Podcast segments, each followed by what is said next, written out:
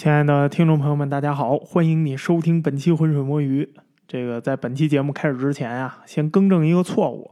上一期啊，有一个水友他在这个评论里头指出啊，沙草纸不应该念沙，应该念缩草纸。我呢查了一下，这水友说的确实是对的，是应该念缩草纸。这个字儿呢，写出来是一个草字头下边一个沙，就是女孩名字经常出现的那个莎莎的莎。但是呢，它除了在名字里头念沙以外，它在其他的地方都念缩。当时埃及制造缩草纸的那个草应该叫纸缩草。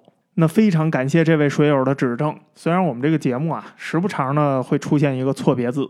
毕竟呢，它有一些东西啊是艺名，所以我在整理材料的时候啊，我就对这些艺名啊没有那么上心。那既然发现了，咱们就赶紧把它改过来。所以啊，念缩缩草纸，来跟我说，哎，不是跟我念一遍缩草纸。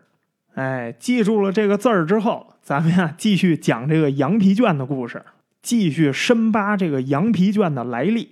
那上一期呢，这评论里头还有一位水友说：“主播，你能不能讲一讲卡内基的事儿啊？”哎呀，别着急，哎，这不是没讲到呢吗？今天咱们就扒这个卡内基的事儿。上一期啊，咱们主要整理的是现在通行的羊皮卷的各个版本。那最重要的呢，就是给大家介绍了一下，就是唯一能算得上是一本真正羊皮卷的塔木德版本的故事。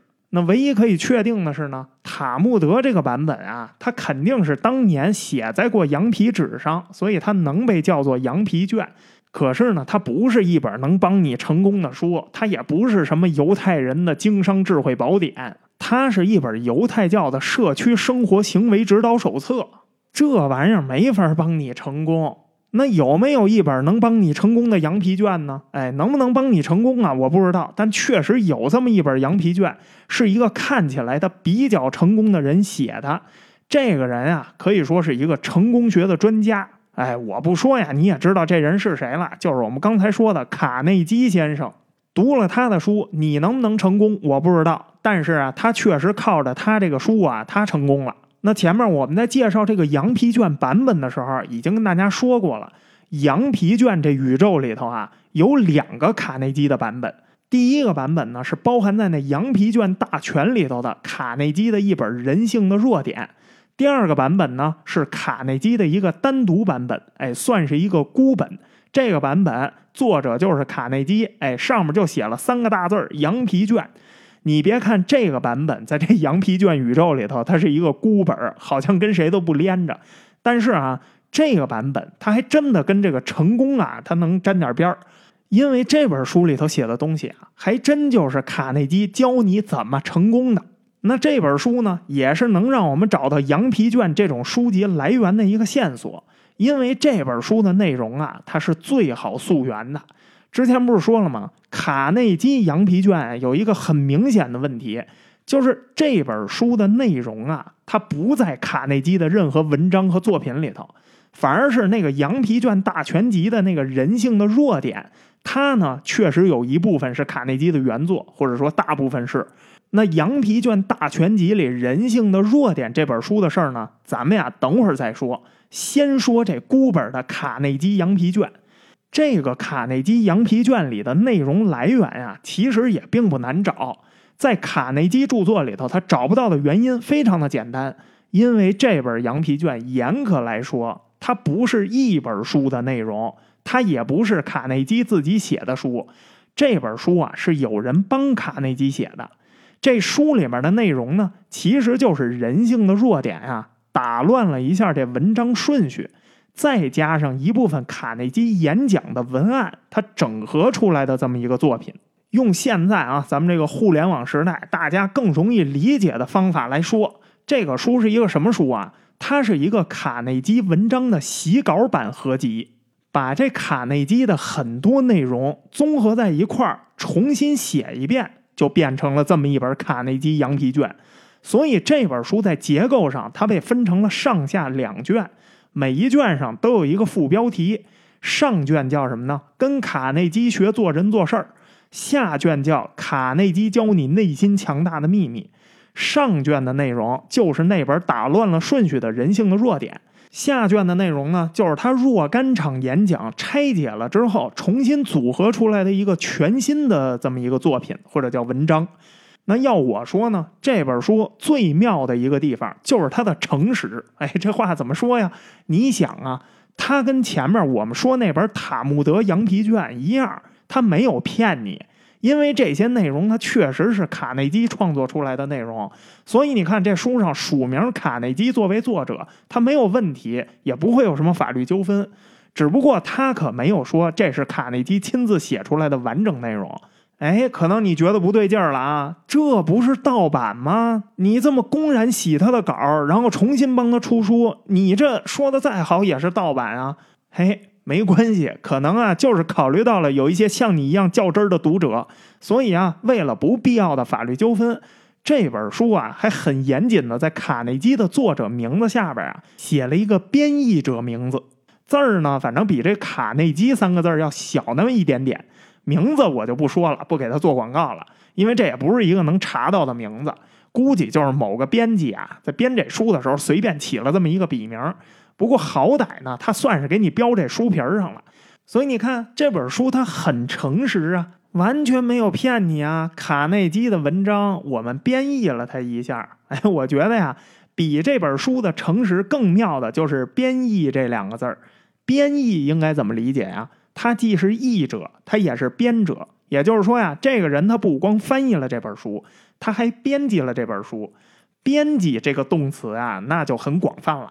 我整理了顺序，当然叫编辑，对不对啊？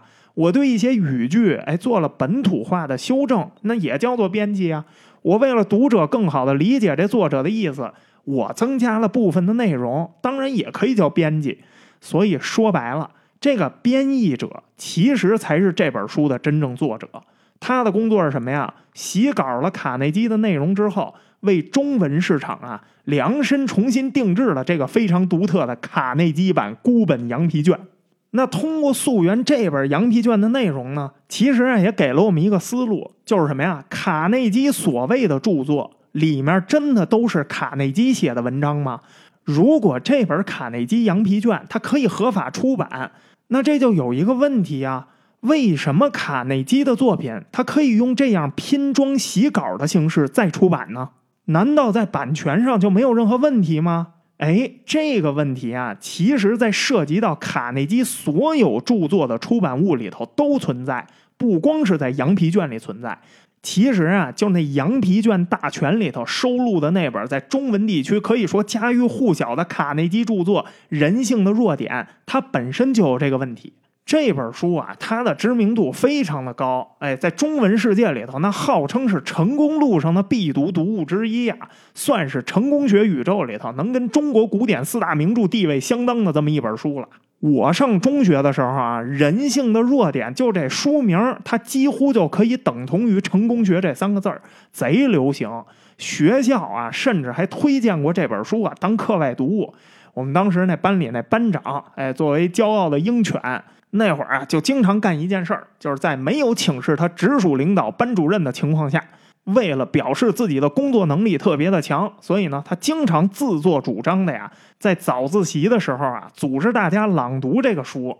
哎呀，后来得到了班主任的夸奖，班主任也高兴啊。你想，这书这是学校推荐的读物啊，那肯定是校长喜欢的呀。那你说这班表现这么好，早自习自觉朗读。多给校长面儿啊，所以班主任也高兴啊。哎呀，当时夸我们这班长，哎呀，会帮助同学们利用时间。这家伙，你这相当于帮助同学们一块儿成功啊！哎呦，我的妈呀，不能再说了，胜造七级浮屠。所以吧，当年我就是在这种情况下读的这本书，我对这书啊就有天然的腻歪。不过呢，也正是因为这样的经历，所以啊，这也导致我对这本书啊非常的了解。上一期那评论里头，还有一位水友的留言特别的有意思。他说呀，他们大学也要求他们读这本书，然后啊，他就去买这本书，他怎么买也买不对，他觉得就见了鬼了。其实我跟你说啊，你的这个遭遇我也碰到过，我人生中啊就没有读到过两本完全一模一样的人性的弱点，我也没有读到过一模一样的羊皮卷。曾经有一段时间啊，我对羊皮卷这种读物我非常的有自信，我自认为我对它非常的熟悉。可是等我长大了之后啊，我再看了其他版本的羊皮卷，我就困惑了，因为我这自信突然没有了，没有一样的羊皮卷，你说坑不坑人吧？但是呢，我至今啊都对当年我读过的这套羊皮卷，尤其是这卡内基《人性的弱点》里头这蕴含的做人做事的道理啊，有非常深刻的印象。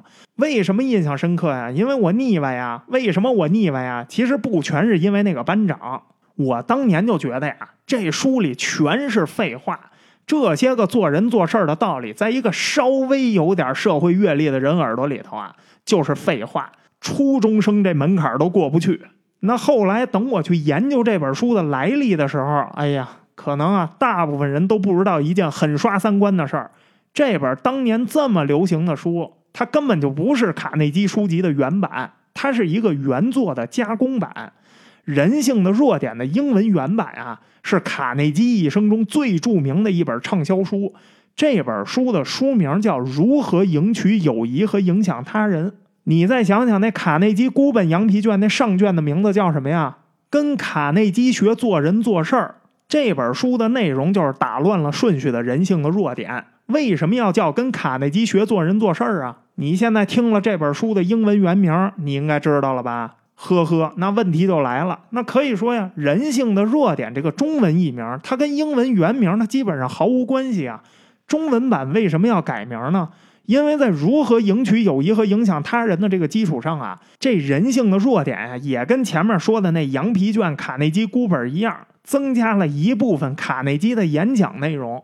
它也不单纯是一个译本，还是一个内容加强版。这就是为什么很多出版社出版的人性的弱点，它的内容都是不同的。它加强版的那部分啊，它不一定选的是同一个卡内基的文章。反正不管怎么说吧，你说这出版商还是挺有良心的，买就送。哎，得我中学啊全白耽误功夫了，读半天还是个改版。那这本书之所以可以增加这些额外的内容，有一个非常直接的原因啊，就是卡内基这些出版物的版权啊，它非常的宽松。为什么这么宽松？这个啊，咱们之后再说，因为这是我们这个专题里头另外一个大的话题，就是这个演讲版权的问题。除了这版权问题之外，其实本质的原因是什么呀？因为增不增加额外内容啊，他对这本书的影响根本就不大。卡内基这人他的作品特点是什么呀？量大，车轱辘话多，加点少点，完全不影响你的阅读和理解。为什么会这样啊？你一听这英文书名，你都不用看内容，你就知道这本书是干什么的书。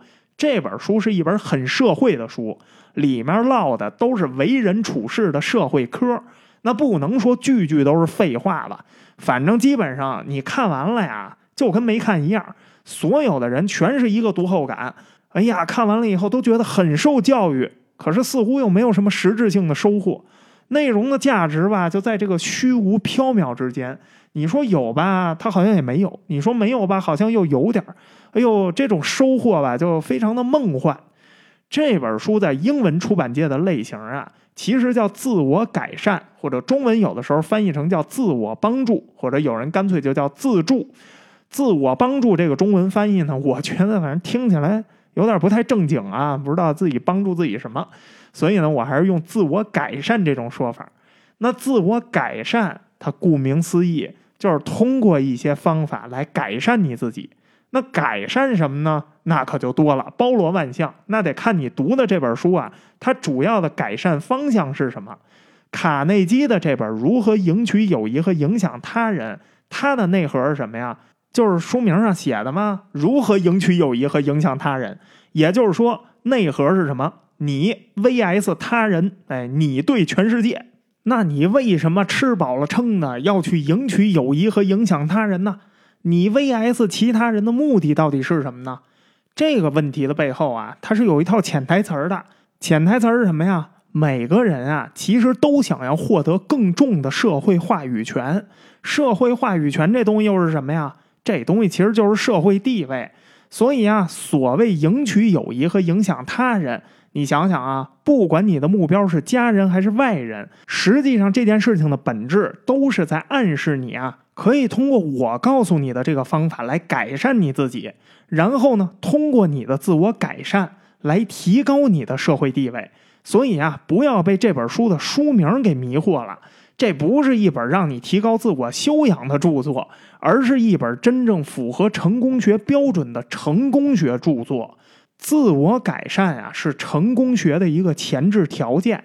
你改善了就能成功，你赢取了友谊和影响了他人，那你怎么都能成功，对不对啊？这种事情你都能做到，你说成功对你来说那不是小 case 吗？赢取了友谊和影响了他人，就等于你有能力控制别人。你的一切经济活动，实际上都是建立在你有多大能力控制他人的基础上的。所以呀，只要你做到了，你就成功了。不过呢，自我改善跟成功学这东西啊，它也没有这么简单。因为有一个道理是谁都明白的。那就是啊，成功这个事儿，或者说获取财富这件事情，它是没有可能通过阅读一本书或者践行一套方法来实现的。所以呢，即便你真的认真照这本书去做，除非你有绝好的机缘，否则呀，极大概率你是没法成功的。那这么一来，这本书我读了，但是我没成功，你这书的信誉不就崩塌了吗？没关系，不会崩塌的。因为自我改善这个类型的书籍呀，它还包含另外一套东西，就是对失败者的安慰。什么意思呀？这本书里头啊，同时还包含一套逻辑，那就是，如果你没法提高和改善自己，没有关系。我这本书里头啊，还包括一个你不需要提高你自己的心理安慰。你并不需要别人的肯定，你也不需要别人的帮助，你只要做你自己就好了。你只要自己感到快乐，你就已经成功了。也就是说呀，如果你拆开这类书籍的内容，你就会发现，这种书啊，它一边在努力的向读者传授一套所谓的成功的逻辑和方法。同时，他也在告诉读者，你不一定需要成功，你成功不了也没关系，因为什么呀？成功有很多的标准，最低的标准是什么呀？我告诉你，所有的成功学里头都有大概这种意思的话。哎，感恩生命，你活着你就已经成功了。对，把这个标准降低到这儿。哎，你看你读我这书成没成功？成没成功？哎，你别控制，你要是感动，你就给我哭出来。哎呀，我心疼我那十六块钱呢。哎，怎么样？是不是觉得这么一说，这书它好像里头这个内容它也没有什么大毛病，对不对啊？虽然没有说对，但这本书它也没有说错什么呀。是的，哎，你要问我说呀，这类书籍对人生有没有指导意义？太有了。问题就是，那既然他也没说对，他也没说错，那你看它的意义又是什么呢？这本书里的语言啊，全都是非常典型的巴纳姆语句。巴纳姆语句这东西啊，我们在很多的专题里头都给大家介绍过了。说白了就是什么呢？不错也不对的废话。通过故意模糊句意的这个方法呀，来概括大部分人都有的性格特点或者经历。人的性格呀，虽然各不相同，但是呢，总会有很大一部分是相似的。因为我们同属同一个物种，我们叫智人。不知道智人怎么来的啊？联动一下我们前两期专题。内布拉星象盘之谜，还有一个是三万年前的史前星图。听一听人类发展史，我们智人之间的基因差异啊，没有你想象的那么大。所以，我们智人的思维啊、性格呀，有很大一部分就是相同的。那既然很多地方都是相同的，我们当然会对一些似是而非的道理产生认同了，因为这就是我们本性的一部分呢。卡内基这本《如何赢取友谊和影响他人》啊。可以说，就是这么一本把巴纳姆语句综合起来的成功学奇书。咱就节选几句特别有名的，你听就知道他这话呀有多么有道理了。哎，上一期有人说啊，听铁男的声音特别上头，咱们呀还是请铁男念，争取每一期啊都给铁男一个发声的机会。好的，咱们闲话不多说，这就开始。如果你被批评，请记住，那是因为批评你会给他一种重要感，也说明你是有成就、引人注意的。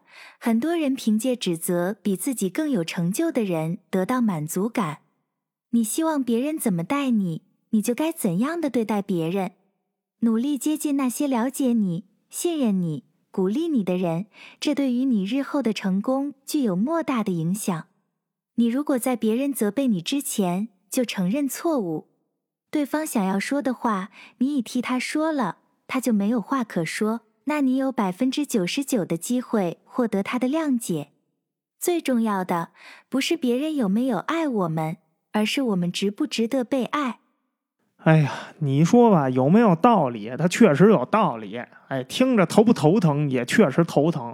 这种怎么说都不会错的废话呀，只要你稍微有点生活阅历，你就能编出来一堆。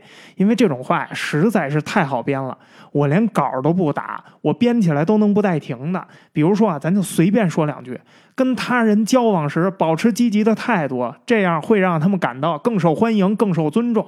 学会控制你的情绪，特别是在冲动和紧张的情况下，这有助于你跟他人保持和谐的关系。谨慎使用幽默和讽刺，不要乱开玩笑，以免冒犯他人或引起误解。避免过度批评和指责他人，尝试用建设性的方式表达你的观点。说话的时候，请给他人留下余地。提出意见的时候，一定要注意给他人留下选项。真的啊，我一点都不忽悠你，就这几句话完全即兴，我稿子里根本就没写。这种废话，想要多少你就能说多少。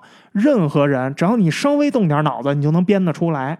更何况啊，现在又有了 Chat GPT，你想让他帮你编五十句跟人相处的哲理，你不信你让他编一个试试，他几秒就能给你编出来，而且啊，肯定还都不带重样的。就这些废话呀，这都属于那自我改善的范畴。你仔细想想啊，哪句话不能帮你自我改善啊？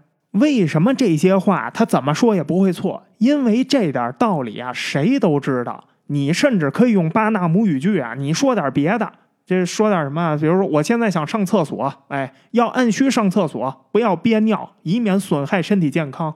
要是碰到急事儿不能上厕所的时候，比如说我正在录音，也不要害怕憋尿，因为没有人会被尿憋死。你只要坚持自我改善自己的如厕习惯，那对于全社会的如厕环境就是一个改善。如果每个人都能养成良好的如厕习惯，那么大家在厕所里也就能开心的交朋友了。好了，说完了，我去上厕所了。所以你看啊，是不是什么事儿，只要你这么说话，都能挺有道理的？所以啊，这本书就是我们前面说的，你只要阅读。基本上你可以从任何书籍和作品里头学习人生道理，那完全就看你怎么理解道理这个东西啊，它就只是道理。问题是什么呀？有些道理他所有人都知道，但是呢，大部分人啊他遵守不了。你当废话说出来是一回事儿，真让你去做就是另一回事儿了。而且有些道理啊，在哲学层面它是没法被评价的。比如说啊，我跟你说，咱们应该坚信正义，然后你跟我说，那好，咱们现在啊去偷一个十恶不赦的贪腐官员的钱吧，然后咱把这些钱全都撒给贫苦的老百姓。那我说的正义跟你现在说的正义，咱是同一个意思吗？你说的正义在道义上也是成立的。你看，你说这正义的方案，它也是正义呀，侠盗罗宾汉吗？穿靴子的猫啊。这种道理啊，如果做哲学讨论，那咱还值得讨论讨论。但是啊，我现在要拿这事儿，我来写一本书，那名字就就叫《我们应该坚信正义》。哎，那这书里啊，只能是废话，因为这里面说的东西都是大道理。可是它对现实生活，它有任何指导意义吗？没有。这道理你知不知道？你打小就知道。你听没听过罗宾汉的故事啊？你没听过罗宾汉的故事，你总看过《水浒》吧？你能照着做吗？那我要以这题材，我给你写这么一本人生指导手册，你说这不是废话，这是什么？再说了，咱们智人这个物种啊，虽然在基因上决定了说咱们大部分的思维方式是相同的，性格特点也是相同的，但是我们的性格总是有不同的，我们的性格都有缺点，我们的思维方式都有小小的差异，这些缺点啊，就注定了有些道理，有的人他能去执行，有的人就不能。比如说啊，我再给你举一例子，我说早起有益，早起有益这事儿你承不承认啊？大家都公认的好的生活习惯，一说好的生活习惯，早睡早起，对不对啊？这生活习惯确实好，但是很多人他就是做不到。比如说啊，原来咱们直播的时候，直播间里头有很多天天熬夜看直播的胖胖，你一问这些胖胖们，你困不困？他们都说困。可是你说，那你现在睡觉去吧，不行，我还得再看一会儿。我看完了你直播呀，我还得再看会儿小姐姐跳舞去。我就这生物钟啊，天不亮我睡不着啊。那你告诉我，这些胖胖谁不知道早睡早起身体好这个道理啊？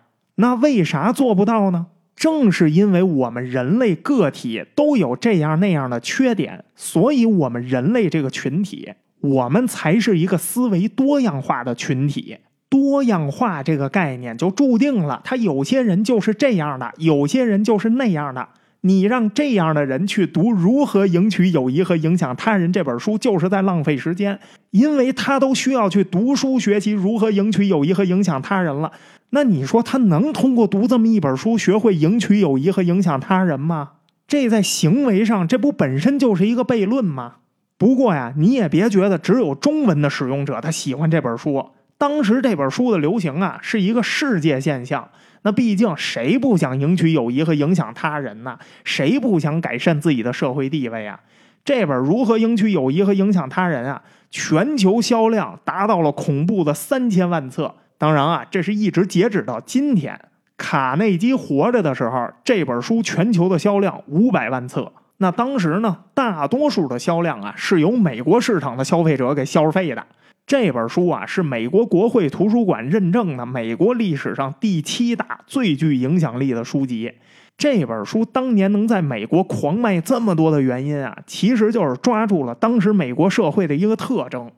这本书出版的时间啊，是一九三六年的十一月，美国呀正处于资本主义最疯狂、劳工待遇最恶劣的那个阶段，还赶上了一个大萧条。当时那资本市场具体有多疯狂？你可以听一听我们那付费专题《大清的泡沫》。这专题啊，虽然是讲咱们大清的，但是呢，也有一定的篇幅啊，涉及到了美国在十九世纪末到二十世纪初这疯狂资本扩张这个阶段的故事。那个专题里头讲的故事啊，距离卡内基这个时代还要再早几十年呢。这几十年的时间里头啊，美国的资本市场发展啊，那已经是相当的成熟了。在几乎当时所有美国的大城市里头啊，生活节奏已经跟今天没有什么显著差别了。可是呢，你别忘了那时候劳工待遇不行啊，工作条件跟今天比不了。关键是还有一个大萧条，当时美国那劳工环境具体有多恶劣？国内听众朋友肯定都学过政治课，就跟那政治课本里头写的一样。其他地区的朋友啊，要是不知道这阶段是啥样，哎，你就看看当年卓别林啊拍的那电影《摩登时代》，你就知道了。《摩登时代》这电影刚好就是一九三六年上映的，描写的故事啊，也跟卡内基这本书所处的那个时间相同。可以说呀，用最幽默的方式给你讲了一个最悲惨的故事。哎，在这样恶劣的就业和劳工环境下，再加上那个大城市紧张的生活节奏，这就让每个人啊。都开始对自己的工作收入、社会地位啊产生了焦虑。也就是说呀，当时美国社会的特征就是什么呢？社会压力巨大，每个人都希望能有一份稳定的工作，能有更好的收入，能有更高的社会地位。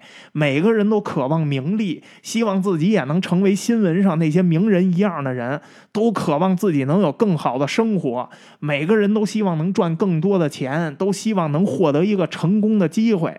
怎么获得呀？当然是得想办法拓展自己的人脉网啦。所以你看啊，这时候我跟你说自我改善，是不是就有市场了？本来每个人啊就希望通过自我改善来提高自己的人际交往和生活品质。每个人都害怕失败，每个人都害怕自己的家人失败，每个人都不希望自己的孩子失败。这么一来哈，妥了。自我改善就是为了你们这些需求而生的，哎，自我改善题材的土壤啊，可以说已经非常的肥沃了。卡内基呢，又在这个时候适时的出现，他告诉了你一个道理：你只要按照他的方法进行自我改善，你就可以有幸福的人生，你就能赢取友谊，影响他人，成功的拓展你的人脉关系，控制其他人。你就说啊，你要把这些都做到了，你还有什么做不到？什么财富啊、名利啊，那不都是副产品吗？甭管是家庭和生意，全都手到擒来。所以啊，渴望自我改善的焦虑，其实啊，就是这本书当时能风靡全美国的一个成功的秘诀。社会压力引发普遍焦虑，普遍焦虑再引发对成功学读物的市场需求，这就成了当时美国社会一个非常有趣的风潮。而更有意思的现象啊，还有一个，这本书不是在全球都流行吗？除了美国之外，全球发售量第二大的国家，你猜猜是哪儿啊？我估计啊，你猜不到，是纳粹德国。这本书能在纳粹德国流行啊，它的原因跟美国不太一样，但是归根结底啊，也是因为社会压力引发的普遍焦虑。只不过呢，当时德国人面临的这个社会压力和焦虑啊，它跟美国人略有不同，而且呢，他们从这本书里头需求的那个答案啊，跟美国人也不一样。那当时的纳粹德国呢，正在宣传口径上啊，营造一个非常强大、人民生活极度幸福的这么一个国家形象。你想啊，一九三六年八月，纳粹德国刚刚成功举办了柏林奥运会，那纳粹德国的声望啊，正在国际上如日中天呢。按理说啊，自己支持的纳粹党这么给力，当时的德国人他生活应该非常轻松、惬意、愉快才对，是不是啊？可是呢，事实上却恰恰相反。纳粹德国当时的社会压力啊非常巨大，民众啊都陷入了普遍焦虑。为什么会焦虑啊？当时那个年代的人啊，他整不明白其中的原因。这个原因啊，要到战后才慢慢的呀被一些陆续公开的尘封档案，还有当年这些当事者们的回忆啊所揭示出来。英国啊有一历史学家挺有名的，因为他同时也是一个畅销书作家，他叫理查德·埃文斯。这人二零零四年到二零零九年啊，写过一部书，叫《第三帝国三部曲》。这本书啊，它虽然是一个通俗历史读物，但是呢，这本书的史料啊，非常的丰富，而且非常的严谨。有多丰富，有多严谨啊！埃文斯构思和为这本书收集材料啊，他用了多长时间？他用了将近二十年的时间，光是他的写作就用了十年。可以说是非常系统的，从政治、社会、经济、民生，从大事到小情，多个层面全方位的来还原第三帝国历史的一本著作。这套书啊，前几年在国内也出版了，被收录进了著名的《理想国丛书》系列。有兴趣的朋友啊，可以去读一读《理想国丛书》呢。我们在节目里头啊，也跟大家推荐过好几次了。这个系列的书啊，学术味儿都比较浓，从理论啊到史料啊都非常的扎实，所以呢很值得一读。哎，再推荐一次啊。那这埃文斯呢，在他这三部曲的第一部《纳粹德国的到来》，还有第二部《掌权的第三帝国》里头啊，他就试着找出和描绘当时德国民众所感受的那个社会压力。那从很多来自民间汇总出来的材料来看呢，他的结论是啊。当时纳粹政权啊，在德国非常受欢迎，这件事情不假。但是呢，这不意味着说民众支持纳粹党，所有的人就特别的安心。其实，所有的人都在隐隐的感到不安。这个不安啊，后来就转化成了焦虑。一九三六年这一年啊，除了奥运会之外，还有一件大事儿，就是在奥运会举办之前的一九三六年三月，德国国家议会选举。当时这纳粹党啊，横扫了整个国会，直接拿下全部七百四十一个席位，取得这样的结果啊，按理说呀，只能说明一个问题啊，全德国人民都支持纳粹党啊，所以大家的票都投给他了。可其实所有的德国人都非常清楚，他们是怎么做到的。纳粹党啊，能取得这样的成功，它最根本的原因是他们禁止了所有反对派政党参加选举。他们怎么禁止的呀？哎，他们就通过骚扰啊，然后以其他的罪名逮捕这些手段，到处抓捕这些党派的候选人。他没有全抓，他抓一部分，然后制造了恐怖效应。这样的话，很多的候选人就不敢出来选了。在法律层面上，哎，他没有禁止其他的党派参加选举，但是事实是什么呀？其他的党派不能选。所以呢，当时这一次选举啊，所有的候选人都是纳粹党员或者亲纳粹的无党派成员或者亲纳粹的小党，那当然就能取得这样的成果啦。这些手段呀，民众不是不知道，大家都看在眼里。可是呢，当时的民调只要一做，就是全民都支持纳粹党继续掌权。从表面上看呢，好像全德国呀都对纳粹党欣喜若狂。当然啊，这里头不排除底层民众有一部分狂热者呀，确实是非常支持纳粹党掌权。但是更多的人，尤其是知识分子阶层和中产阶级这个阶层，他们显然不是这么想的。这些人啊，都非常清楚，纳粹的这个纲领啊，会把德国拖入到一个未知的未来，战争只是时间问题。这也就让当时的德国社会压力啊，开始在暗中形成。这种社会压力不是一夕之间形成的，而是通过纳粹的一系列政策一点一点一点累积增加的。那实际上，这种焦虑呢，早在一九三三年啊就已经开始出现了。越来越多的人开始陷入到一种常态性的焦虑。每个人都知道，在未来的某一天，自己的生活肯定会发生改变。可是谁也不知道是什么时候，也不知道是怎么改变。大部分人呢，又对这种注定要到来的改变呀，他没有任何办法。你说这换谁，谁不焦虑啊？所以当时德国的这个社会压力啊，它就是在这样的阴影下，慢慢慢慢的一天一天的就这么增长。那这个隐藏在暗处的巨大的社会压力，它开始不断的制造焦虑的群体。最焦虑的这帮人就是中产阶级，真正的底层和顶层，他反而没什么可焦虑的。那底层什么都没有，跟着跑就完事儿了；顶层呢，有的是，也跟着跑就完事儿了。那中产阶级这个群体呢，他至少都是受过基础教育的群体，所以啊，他们基本上就是德国这个国家当时图书市场的主要消费者。所以啊，包括卡内基作品在内的这种什么自我改善呀、自我调节的书籍呀，就在当时的纳粹德国呀，特别的流行，格外的受欢迎。再说的简单一点，当时这本书在美国流行的原因啊，是大家都渴望成功改变现状。在德国流行的原因啊，是大家都需要这本书啊获得安慰。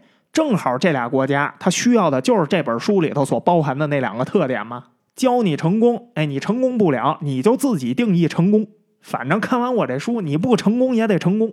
两个截然不同的国家，截然不同的社会群体，大家就各取所需了。所以你看啊，这个现象，它是不是也侧面说明了这本书里全是废话的本质啊？那就是说，怎么理解都行呗。哎，这么一来啊，虽然原因不同，但是德国跟美国这两个市场的共同点，它都是巨大的社会压力导致的普遍焦虑。也就是说呢，自我改善跟成功学这个题材跟社会整体压力它是分不开的。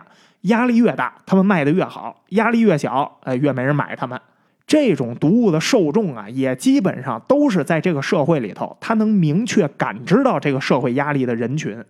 这个呀，就启发了后面所有成功学领域的创作者们。这帮人都意识到了一个问题呀：你要想让人啊为你的这套成功学理论买账，那你必须就得在一个巨大的社会压力下做这个事儿，这个消费市场才能成型。如果这个社会压力不存在，那你就得想办法。怎么想办法呢？你可以先创造焦虑，制造出你的消费者，然后呢再让他们消费。其实啊，一直到今天。这个出版领域，或者说这不能叫一个出版领域啊，就是说这个行业它仍然是这样：社会压力大，成功学就受欢迎；社会压力小，成功学就没市场。不过呢，就算没市场也没关系，照样可以出版。你可以出版自我改善呢，自我改善不一定是成功学，不一定跟财富挂钩。成功学呀，它只是自我改善的一个分支。只要我能制造出焦虑，其实自我改善可以包含方方面面。你看体态改善是不是自我改善呀？好，跟我这样吃三十天，吃出苗条身材；跟我做这个动作六十天，让你拥有完美体态；跟我学九十天，让你变成一个温柔的人；一百二十天，给你一个幸福的人生；一百五十天，让你拥有幸福的家庭；跟我学一百八十天，拥有一个比你小十五岁的配偶。哎，这些书有没有帮助啊？有，里面啊也全都是废话。这些道理啊，你从上小学就都已经知道了。只不过呢，换个说法再给你写一遍。这些啊，通过创造焦虑产生需求，然后再引领你自我改善的书籍啊，说不好听的，你要真能坚持啊，你早就不需要看这些书了。正因为你无法做到你小学就已经明白的道理，所以啊，你才琢磨着去看这些书。也就是说呀，这些书的消费者是非常精准的。当一个人动念头，他被这些书吸引的时候，其实就已经说明了他存在这个焦虑，并且他有这个需求了。那既然他有这个需求，你就让他看废话就行了。他看完了不会有任何副作用，当然也不会有任何疗效。可是没关系，没疗效，哎，你可以告诉他，只要你认为你自己成功了，你就是成功了。做一个自信的人，不要在意别人的眼光。但是请注意啊，我这只是随口举了一些例子。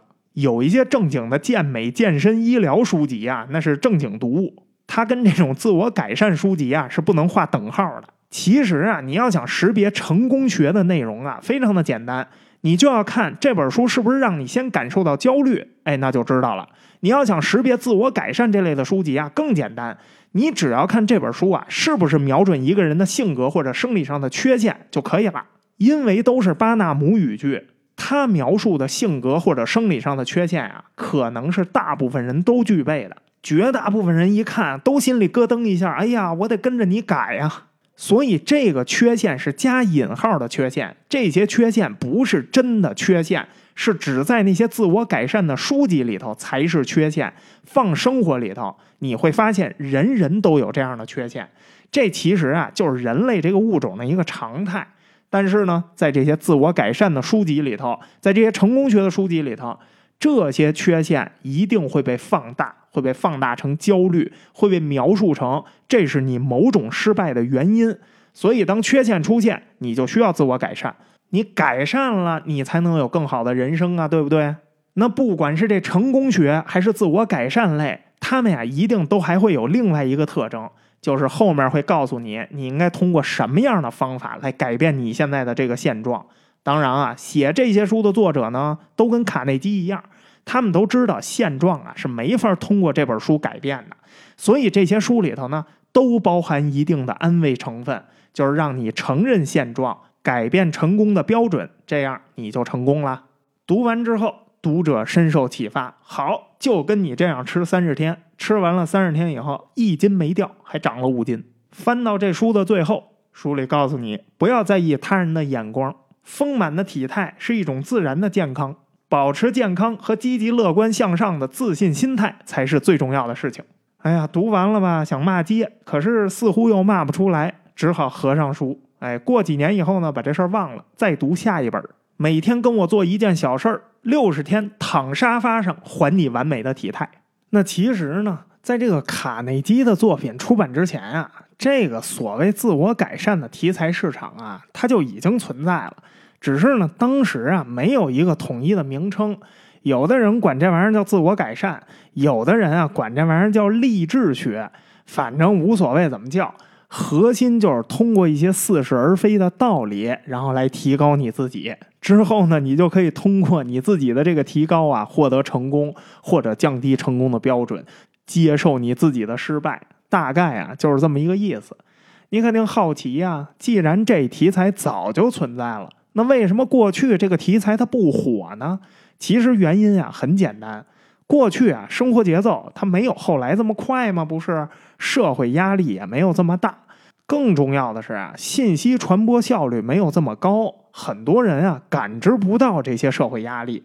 有些社会压力大的国家呀，但是它市场不开放，这种出版物呢当时进不去，所以啊，就因为种种原因，在卡内基之前啊，这个玩意儿不是很流行。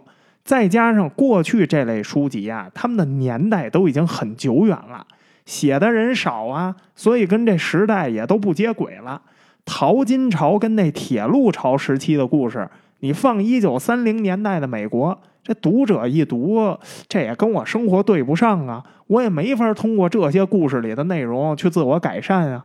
但是卡内基这本《如何赢取友谊跟影响他人》这不一样啊，它不光赶上了美国市场跟德国市场的双重利好，它里面的内容啊还是新工业时代的内容。虽然两边这焦虑的原因不一样。但是你想，这俩国家都是工业化国家呀，都焦虑啊，都需要自我改善啊，这就让卡内基的这本书啊，它成了这个市场里头一个非常独特的存在。就是再举个例子啊，就类似于这个市场里头的 iPhone，当年 iPhone 不光赶上了智能手机技术发展的那个好时候，还通过独特的产品架构、产品设计，它改变了整个手机市场的玩法。这卡内基呀，就有点这个意思。它的出现呀，就彻底点燃了这个行业，然后呢，就把这类题材啊，它变成了一个大家能接受的畅销书题材。一直到今天，这题材啊，都经久不衰。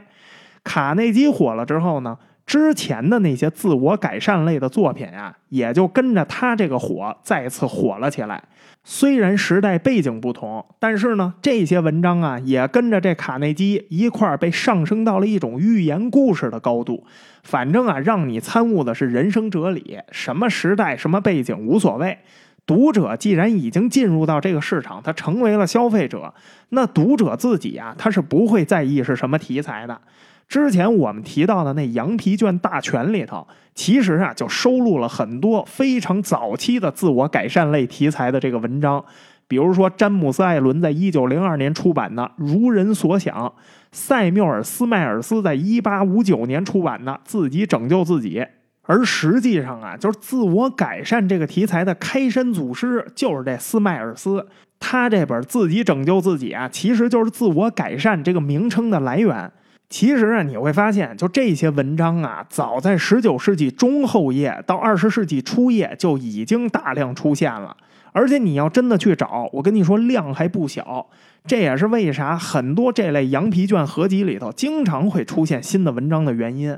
他们出现的这些文章啊，不是真正意义上新创作的文章。而是从这些上古自我改善作品里头找出来的文章，然后再加进那个新出版的作品里头去，作为最全的一本羊皮卷合集。那本羊皮卷大全里头收录的文章啊，只有一篇拿破仑·希尔的《思考与致富》，它是出版于一九三七年的，晚于卡内基的这本畅销书。其他的著作呀，可以说全都在卡内基出版之前。所以卡内基啊，他远远谈不上是这个领域的开创者，但是呢，他赶上了好时候，他成了这个行业的革命者，他带领这个行业呀，最终进入了大众阅读市场，他成了一个标志性人物，一个引路人，一个行业符号。从他之后，这个行业就不一样了。那现在的问题就来了：为什么这个行业存在这么久，怎么之前的人他就不能达到卡内基这个成就呢？他做了什么事儿跟之前的人他不一样呢？这个问题啊，就是一个很值得探讨的问题了。简单来说呀，这个行业的玩法实际上一直以来都是通过演说，而不是真的在写作品完成的。这就是为啥我们前面说呀，这个领域里头的文字产出量非常的大。不是说了吗？这些文章啊，并不是写出来的，而是用嘴说出来的。这个领域里头创作的人啊，长期以来他们的身份都是什么呢？演说家，只演说，他们收的是一笔演说费用。其实一直到今天呀，这个行业也仍然以演说为主。那为什么要通过演说，而不是直接出版书籍来赚这个钱呢？很简单。因为这种题材的书籍呀，它没有现场演说的那个感染力。咱们呀，举一个例子，比如说啊，我现在想出版一本书，我假设啊，这本书叫《跟着我做，你也能成功》吧，啊，然后我说啊，我是一个成功的商人，我是一个著名的商战理论家，我跟全世界的大富豪关系都非常的好，而且我特别的有钱，我这个人的思想品德非常的高尚。我几乎是一个完美的人，我是一个当代的圣人。请问啊，就是你在书店，你要是看到我这本书的作者介绍之后，你会有什么想法啊？我觉得啊，你但凡要是没什么毛病，你肯定觉得这个人这不是一吗？也就是说呢，在我没有知名度的前提下，至少在你不认识我的前提下，你是不会买我这本书的。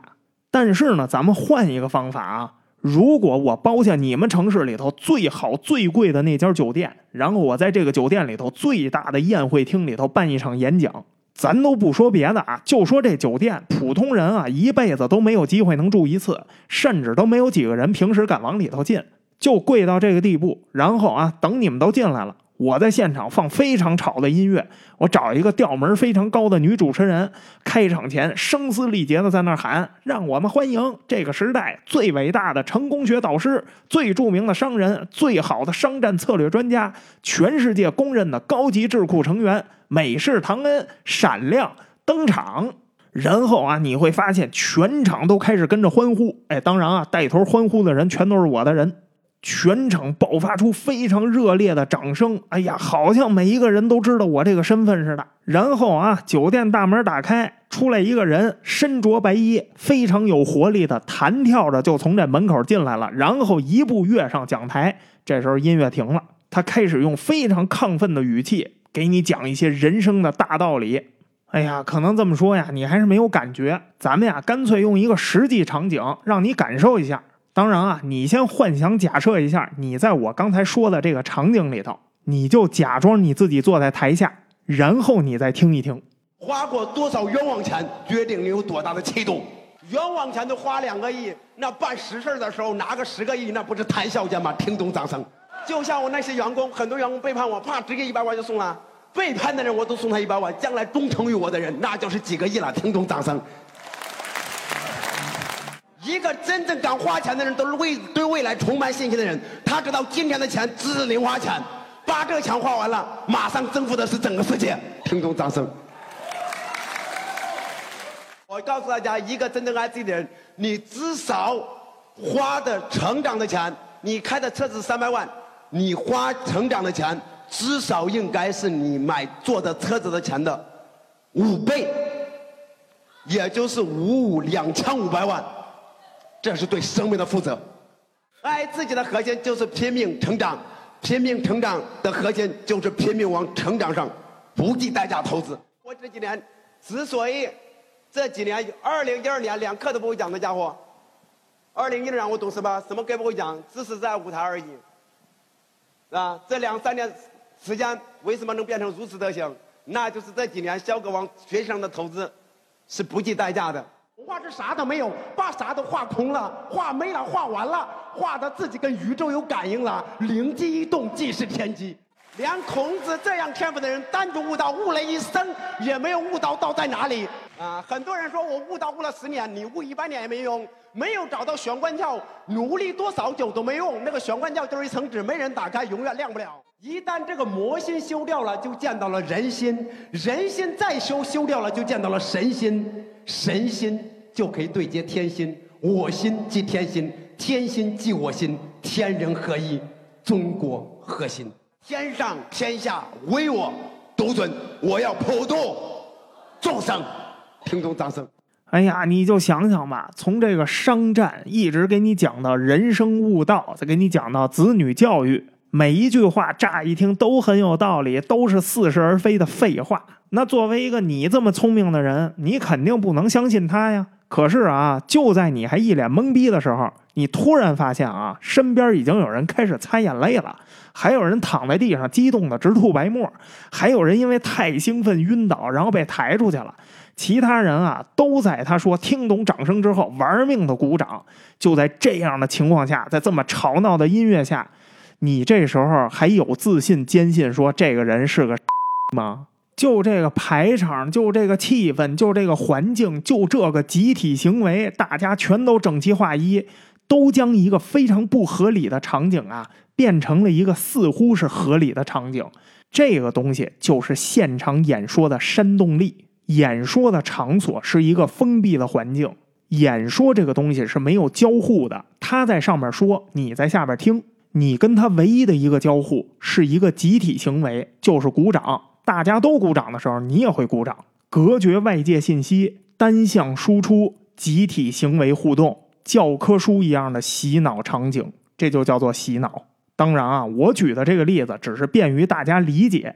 演说这个东西，它不一定都是这么无厘头的，不是说是演说就叫洗脑。很多的演说呀是开放式的，那是正经演说。但是这类演说，它肯定算不上是正经演说。演说家这个职业之所以存在，就是因为什么呀？演说家有一种能力，他们有非常强的调动现场气氛的能力。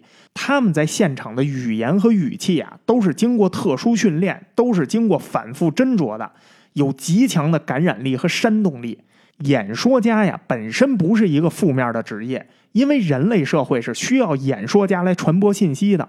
但是呢，这样赚钱的演说家，他也是演说家。他们在做什么呢？建立洗脑环境，传播焦虑，然后获取利益。别觉得这是现在的这些人是这么赚钱的。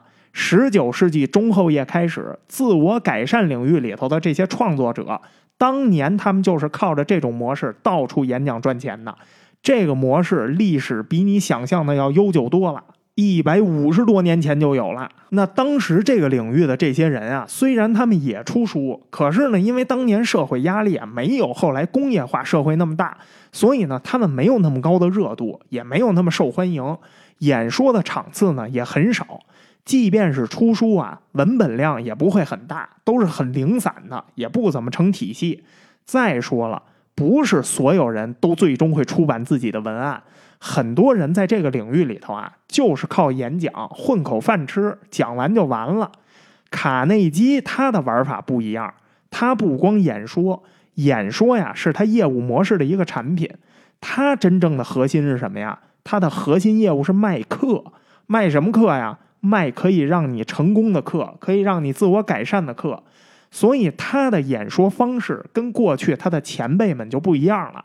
因为他需要让人啊持续不断的过来听，你买我课包月服务了吗？听完一场，你还得听下一场，这就要求呢，他的这个演讲啊，必须要不断的有新内容加进来，要成体系。另外，你想啊，你到处给人卖课，你最后把人拉过来，你是要给人上课的，你总得有一个讲义和教材吧？这些课程还需要文案辅助，对不对啊？这些文案当然不是免费的啊，这都是额外的收入。可是你总得发到买你客人的手里吧？那甭管是不是他亲自写，但是呢，这就意味着他必须要把这些东西整理成文字材料。可以说呢，卡内基啊，他是把这个行业完全开发了，整理出来的文字，它自然要比之前那些演说家更成体系，也更加完整。那因为呢，这个时候他的演讲更加受欢迎，他演讲的场次也多，所以他演讲的文字材料啊，就要比之前的人多得多得多。所以在最终成文的时候，他的文案选择余地就特别的大。你是不是听不明白这是啥意思呀？咱说的再直白一点啊，就是每句话都是废话，每句话都有道理。这样的话，他说的比前面的人说的更多。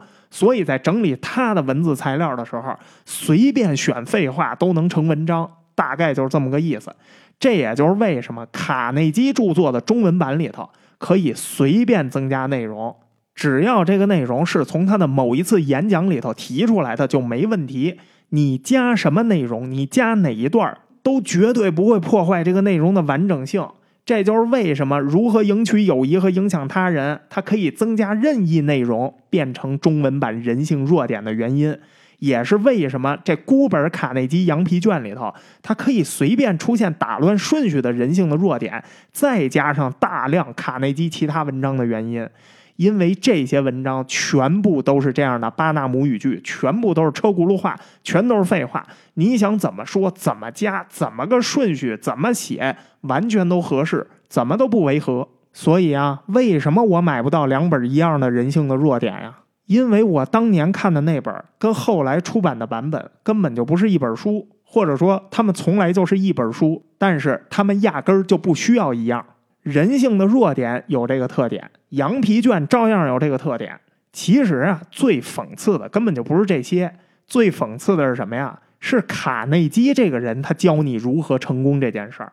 这个人啊，他根本就没有资格教你怎么成功。他之所以去搞这种演讲啊，不是因为他是一个成功者，而是恰恰相反，他在商业上是一个标准的失败者。其实啊，说商业，您都高抬他了。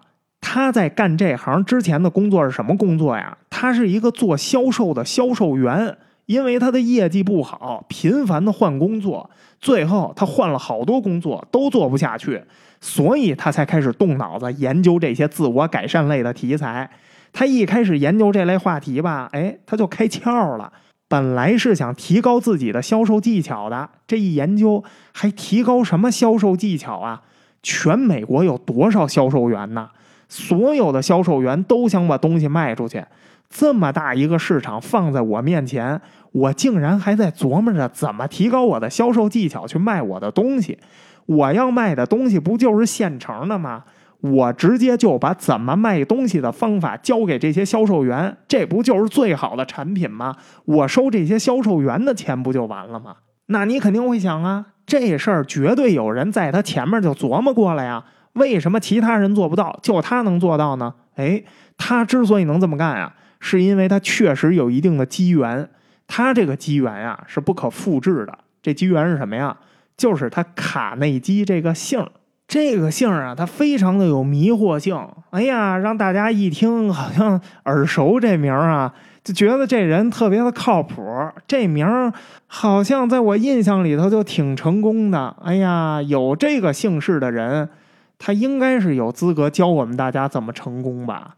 哎，那为什么会有这个印象呢？因为卡内基这个姓啊，他是一个大富豪的姓氏，他是当时美国最有钱的大富豪之一。美国当时资产排名第二的大富豪，大名鼎鼎的钢铁大王，哎，他就姓卡内基。因为这个卡内基啊，他实在是太有钱了，他社会地位也太高了，所以他这个卡内基家族啊，在当时美国的商业界呀、慈善界呀，甚至政治圈啊，都非常的活跃。卡内基钢铁公司一九零一年的时候。美国全国钢铁销售总量的四分之一是他们这公司完成的，跟另外一个石油大亨洛克菲勒家族啊，那分庭抗礼啊。这俩家族啊，当时也分列美国富豪榜的第一、第二名。如果把通货膨胀的因素算进去，卡内基活着的时候，个人资产相当于今天的多少钱呀？三千七百二十亿美金。他这资产庞大到呀。美国到处都有卡内基家族的资本痕迹，当时的美国人啊，想不认识他们家都根本不可能。比如说啊，美国有大量的国家公园就是由卡内基家族资助的，所以啊，经常能看到有卡内基国家公园这种名字。美国也有大量的学术机构是卡内基赞助的，所以呢，也到处都有什么卡内基研究所呀、卡内基中心啊这些名字。卡内基在匹兹堡啊，还专门创办过一所卡内基大学。纽约第五十六街到五十七街之间还有一个举世闻名的卡内基音乐厅。卡内基这个名字可以说在美国是无处不在。这个名字就是当时美国梦的一个代表符号，最最最最响亮、最最最最著名的名字之一，无人不知，无人不晓。卡内基家族放今天就是纯纯的流量家族，你蹭上他们一点儿，哪怕你骂他们两句，你沾一点边儿，你就有牌面，你就有流量。所以你就想吧，顶着这个名字卖教你怎么成功自我改善的课，我去，这地球上还有比这课？更值得你买的课吗？可是这位卡内基跟这著名的卡内基家族，他们之间到底是什么关系啊？要不说呀，这事儿为啥讽刺呢？我很想啊继续给你讲下去，但是呢，这个文案写的实在是太长了，因为这个信息量啊实在是太大了。就像我们上期说的，咱要做呀，咱就把这个故事啊从头到尾给他说明白。要再往下说呢，差不多还得一个多小时才能说完。我知道你是没什么问题，但是我这嗓子呀实在是受不了了，所以呢，咱们还是拆开再留一期吧。下期咱们再继续说卡内基和剩下的羊皮卷的故事。当然啊，这也是一个成功学的故事。好了，希望你啊，不管在哪个平台收听我们本期节目，都能多留言、多点赞、多转发，在数据上支持这个节目播下去。那感谢你的收听，咱们呀下期再见。